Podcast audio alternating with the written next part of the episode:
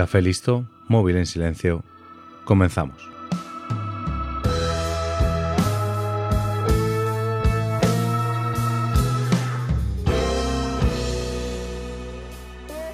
Hoy te traigo la historia de una compañía bastante curiosa.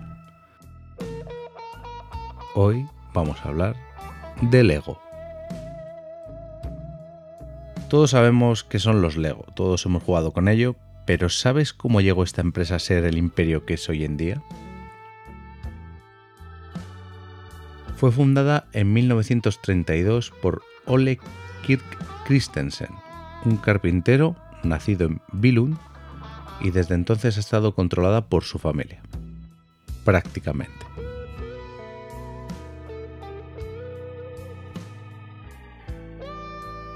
Al principio se dedicó a fabricar todo tipo de artículos de madera, básicamente muebles.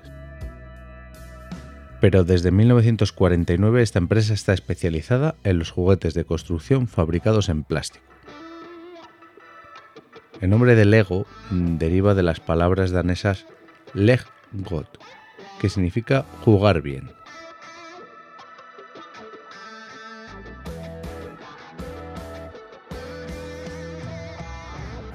Los orígenes de Lego se remontan a una carpintería familiar fundada en 1918. El negocio se vio afectado, como todo el mundo, por la Gran Depresión. Además, años antes, en 1924, los hijos de Christensen quemaron el taller de madera accidentalmente, al prender fuego a un montón de astillas. Durante la Gran Depresión, su esposa murió y las complicaciones económicas se unieron con la desgracia personal. El negocio no iba bien y Christensen se vio obligado a despedir a casi toda su plantilla. Después de esto empezó a fabricar muebles de menor tamaño y desde 1932 se dedicó en exclusiva a los juguetes de madera, ya que no tenía dinero suficiente para comprar maderas de gran tamaño. Dos años más tarde renombró la empresa como Lego, como ya te he dicho, un acrónimo del término danés Leg God. Y la marca se hizo muy popular entre la población local, porque los juguetes de madera eran más accesibles que los importados de metal, más difíciles de adquirir durante la Segunda Guerra Mundial.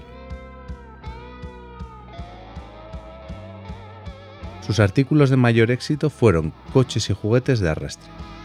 En este apartado, el que mayor éxito tuvo fue un pato que al arrastrarlo abría y cerraba el pico. A raíz de una serie de problemas en la producción de madera, Oleg Kirk pasó a producir juguetes de plástico en la década de los 40, con máquinas moldeadoras por inyección. Inspirados en los bloques de construcción de la empresa británica Craft, la familia Christensen comercializó sus propios ladrillos de plástico a partir de 1949, con vivos colores inspirados en los cuadros de Mondrian pero no sería hasta 1981 que comprarían la patente de los Craft. En 1942 otro incendio acabó con el taller y fue el impulso necesario para dejar de construir en madera y pasarse al plástico inyectado.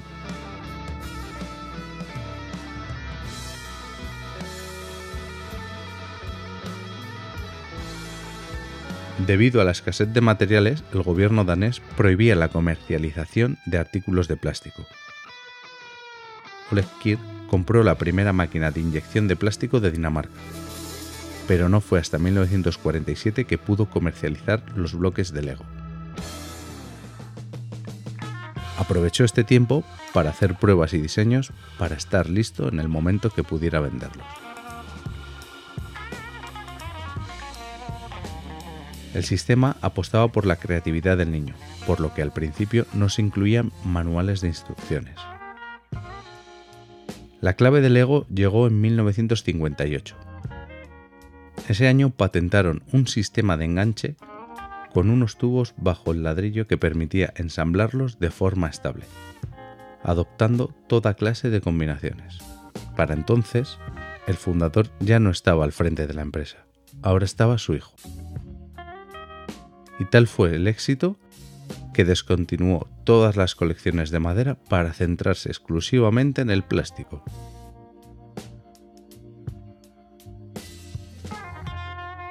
La empresa se consolidó en el mercado europeo a comienzos de los años 60. Los bloques de ladrillo se fabricaban al principio en acetato de celulosa, pero a partir de 1964 se adoptó el plástico ABS, que no es tóxico y aguanta mejor tanto el calor como la decoloración. Este material se utiliza hasta el día de hoy, porque no existe un equivalente en bioplásticos. En 1966, su gama de productos era de 25 vehículos y 57 juegos. Se produjeron un total de 706 millones de set de Lego. Su presencia en Estados Unidos se vio limitada al principio por una asociación fallida con Samsonite. Pero cuando el contrato expiró en 1973, los daneses asumieron el control a través de una filial que en menos de dos años superaría los 100 millones de dólares en ventas. Por otro lado, en 1968 se inauguró el parque temático Legoland, en la misma localidad donde se creó la empresa, Bildung. El primer año logró 625.000 visitantes y al poco tiempo se abrieron sucursales en otros países. En 1969 se lanza internacionalmente la serie Lego Duplo, creada para menores de 5 años. La suma de todas estas operaciones representaba el 1% del Producto Interior Bruto de Dinamarca en la década de los 70. Las aportaciones más destacadas para la industria fueron las colecciones temáticas, la línea preescolar y la introducción de la minifigura en 1978. En 1981 la patente de bloques de construcción Lego había expirado, lo que llevó a otras jugueteras a imitar su modelo con opciones más económicas, como pueden ser los Superblocks, los Tente o los Rusty. Por esta razón, se apostó desde Lego por la investigación y desarrollo de nuevos modelos, entre ellos la línea adulta de Lego Creator Expert los juguetes de robótica Lego Mindstorm y la serie Bionicle, que le permitieron aguantar el tipo hasta mediados de la década de 1990, cuando ya no supo hacer frente a los cambios del sector juguetero y la emergente competencia de los videojuegos. Después de que en 1998 registrase las primeras pérdidas de su historia, Lego lanzó nuevas colecciones y licencias oficiales sin éxito comercial, lo que les condujo a un descubierto de 287 millones de euros en 2004. Ese mismo año, debido a los problemas, la familia Christensen cambiaron la presidencia a Jürgen Big Kunstorf, el primer consejero delegado de Lego que no pertenecía a la familia fundadora. El nuevo responsable mejoró las cuentas mediante la deslocalización de parte de la producción, la venta de todos los parques Legoland al grupo Merlin Entertainments y la recuperación de las colecciones de construcción más rentables con títulos orientados al público adulto. Por otro lado, y yo creo que aquí tuvo un gran acierto, se llegó a un acuerdo con Warner Bros. para lanzar películas y series de televisión basados en productos de la marca.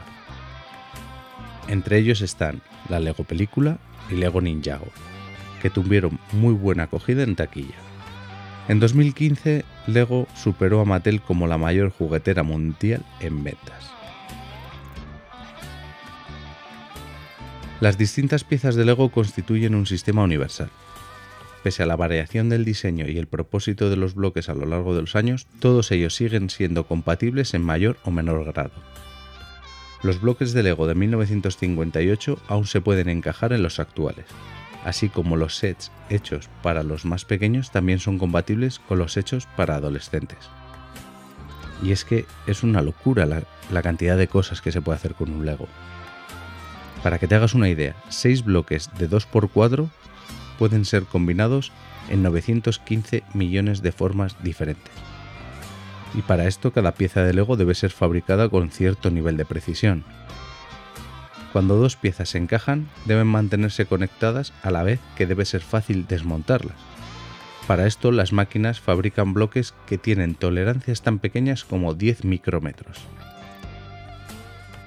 Los diseños y trabajos de desarrollo principales se llevan a cabo en las oficinas de la sede central en Billund, lugar donde la compañía emplea a 120 diseñadores. La empresa también tiene oficinas de diseño más pequeñas en Reino Unido, España, Alemania, Japón. Estas se encargan de diseñar productos específicamente pensados para sus respectivos mercados. La duración media del desarrollo de un producto suele ser de 12 meses y se divide en tres fases. En la primera fase se identifican las modas del mercado, su desarrollo y se entrevistan a algunos clientes. En la segunda fase realizan el diseño y el prototipado del producto. Y estos prototipos pasan a la tercera fase que es cuando son presentados al resto del equipo para obtener opiniones y sugerencias y luego validados por padres e hijos durante el proceso de validación. Como ya te he dicho, desde 1963 las piezas de Lego se han fabricado con plástico elástico conocido como ABS. El plástico ABS es calentado a 232 grados Celsius hasta que llega a tener la consistencia de una masa. Luego es inyectado en moldes a una presión entre 25 y 160 toneladas, y tan solo tarda 15 segundos en enfriarse. El personal de inspección revisa el resultado para eliminar aquellos bloques que puedan variar de manera significante en color o grosor. Según Lego, 18 bloques de cada millón producido no cumplen con el estándar. Las factorías de Lego reciclan cerca del 99% de residuos plásticos generados durante el proceso de fabricación. Si el plástico no se puede reutilizar para bloques, es procesado y vendido a industrias que puedan hacer uso de él. El grupo Lego estima que en cinco décadas han producido 400.000 millones de bloques de Lego. La producción anual de bloques es de cerca de 36.000 millones esto es unas 1140 piezas por segundo. ¡Qué locura! Como dato curioso, en diciembre de 2012, el programa de radio More or Less de la BBC preguntó al Departamento de Ingeniería de la Open University cuántos bloques de Legos puestos uno encima de otros serían necesarios para que el peso destruyera el primer bloque. Para esto usaron una máquina hidráulica de pruebas y los ingenieros determinaron que serían necesarios 375.000, unos 3.591 metros de altura para poder destruir el bloque de abajo. Pero claro, la gracia es que estas piezas se ensamblen y se desensamblen fácilmente, pero que aguanten unidas entre sí.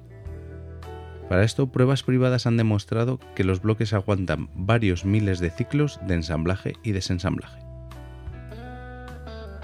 Como ves, la compañía no tuvo unos comienzos fáciles, pero la necesidad, la terquedad y el genio de Ole Christensen hizo que al final lograra que su idea triunfara. Pero nada les vino regalado y es difícil pensar que basen un negocio tan exitoso en algo tan simple y a la vez tan genial como unos bloques apilables.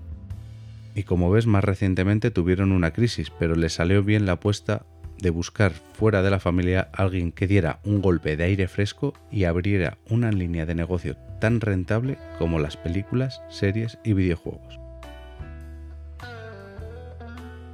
Y como lo prometido es deuda, en menos de 15 minutos te he entretenido o lo he intentado. Hasta la próxima.